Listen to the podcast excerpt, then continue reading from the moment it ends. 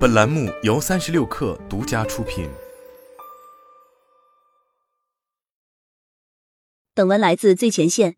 六月三十日，耐克公布了二零二三财年第四季度及全年财报。财报显示，耐克第四季度营收为一百二十八亿美元，同比增长百分之五，在汇率不变的基础上增长百分之八。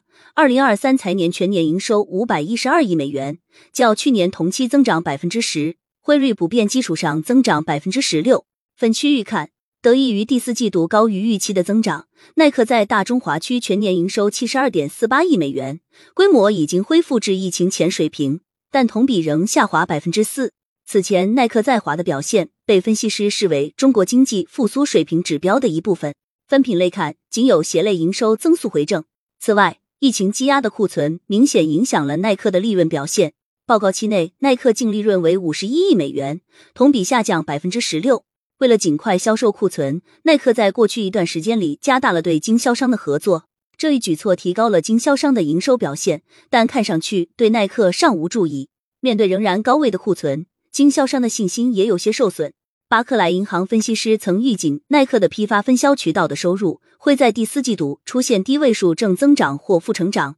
这一预计也在财报中得到证实。耐克批发分销部门销售额确实同比下降了百分之二，至六十七亿美元。耐克已经在悄然改变自己的渠道矩阵，为了在竞争激烈的球鞋市场更好面向消费者，过去很长时间里，直销渠道都是耐克的发展重心。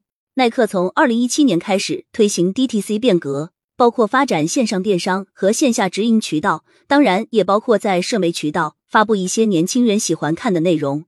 这一变革的确在很大程度上提升了品牌形象，但随着全球性线上获客成本的不断提高和高企的库存压力，耐克近年放缓了 DTC 步伐。历年财报显示，耐克 DTC 年营收增幅从早年的二十家逐步下滑至近两年的十家，最新的数据是百分之十八。除了高企的库存压力。重回线下的另一个理由是，近年涌现出新对手占据分销渠道的速度，令耐克不得不警惕。与昂同属 Deckers Brands 的户外运动品牌 Hoka，二零一七年才进入中国，截止目前已经在大陆开出七十一家线下门店，其中十七家为直营店，有五十四家为经销店。去年十一月的一份 t h i s f o 的二零二零中国越野跑装备调研报告显示，Hoka 位列越野鞋履品牌前三。Deckers Brands 发布的二零二三年财报中。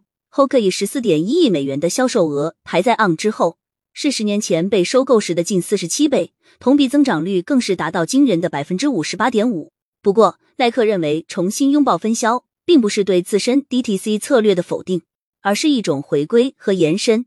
不同于传统经销合作模式，耐克希望与经销商的合作能够提供更多有用的消费者信息，这更像是把他们纳入自身的零售网络管理当中，但管理稍微松散一些。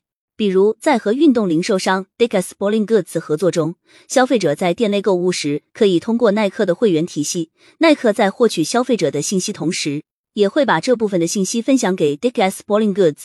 在与德国电子零售平台 s a l a n d o 的合作里，用户也可以用耐克会员登录网站。一旦采用这种登录方式，就可以看到更多的陈列库存。可见，耐克希望掌控第一手消费者信息的想法并没有变，只是换了不同方式而已。